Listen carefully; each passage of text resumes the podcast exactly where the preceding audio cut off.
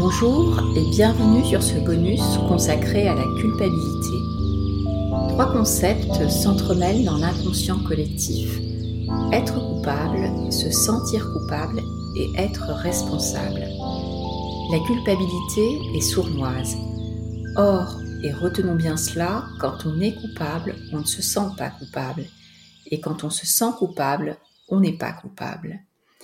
La différence est ici dans l'intention de nuire se sentir coupable gagnerait à être remplacé par se sentir responsable, de sorte à aborder avec bienveillance et lucidité, loin de tout jugement et autodévalorisation, une réparation de ce qui peut l'être.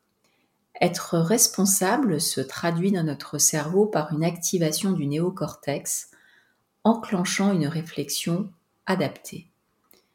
Le sentiment de culpabilité, lui, nous bloquerait dans un comportement inapproprié et totalement contre-productif. Une première conséquence à cela est l'aberration de la culpabilité dans tout processus éducatif visant à transmettre un apprentissage. Le distinguo entre la personne et son comportement est ici absent indexer un enfant ou un adulte sur sa manière de faire pour l'aider à mieux faire en jugeant négativement sa personne bloque l'apprentissage, la personne n'étant pas à même de solliciter son néocortex. Une personne qui se sentirait coupable, se trouvant sous l'emprise de ces tensions, verrait ses capacités de mémorisation et de créativité altérées.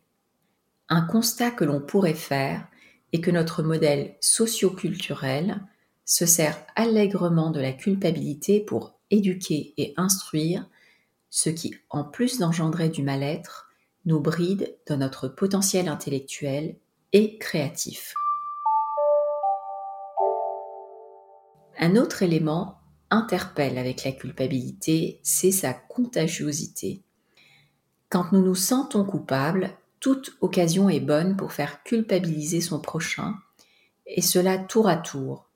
On le fait à notre insu, mais volontiers avec les personnes qui nous sont les plus proches, propageant ainsi la culpabilité comme une onde qui diffuserait depuis son épicentre.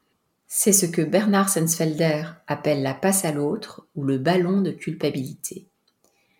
Un autre effet, et pas des moindres, culpabiliser est un redoutable outil de prise de contrôle sur l'autre, de manipulation et d'asservissement qui nous dépossède de notre liberté de penser, nous faisant faire ce pourquoi nous ne sommes pas en mesure de réfléchir.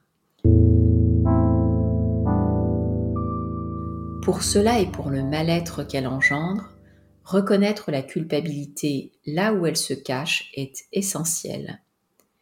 Cette reconnaissance implique de s'observer.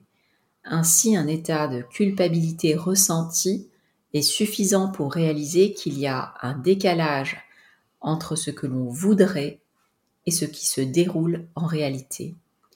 Ce sentiment serait paradoxalement témoin de notre bonne volonté et de notre incapacité à contrôler ce qui se présente malgré nous renoncer à contrôler et accepter que les choses ne prennent pas la forme souhaitée allège, apaise et réconcilie la personne tout en ouvrant la voie à une possible réparation.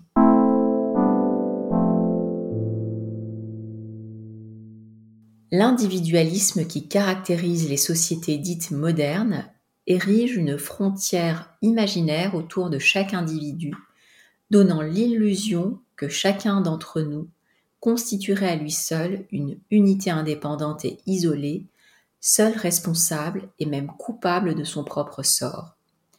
La culpabilité, par la contagiosité qu'elle véhicule, nous révèle pourtant combien nous sommes interdépendants et intriqués les uns aux autres, tels des harmoniques au sein d'une chorale.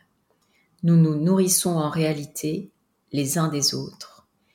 La culpabilité dessine ainsi en relief le lien et la reliance qui nous caractérisent dans une sorte de grand réseau intersynaptique. Cela nous inscrit fondamentalement dans une perspective réunificatrice où chacun d'entre nous serait une déclinaison de l'autre, prendre soin de soi serait ainsi le meilleur chemin pour prendre soin de l'autre. C'est comme si nous formions bel et bien un. Merci pour votre écoute et vous dis à bientôt pour aborder ensemble une autre grande pourvoyeuse de mal-être, la peur.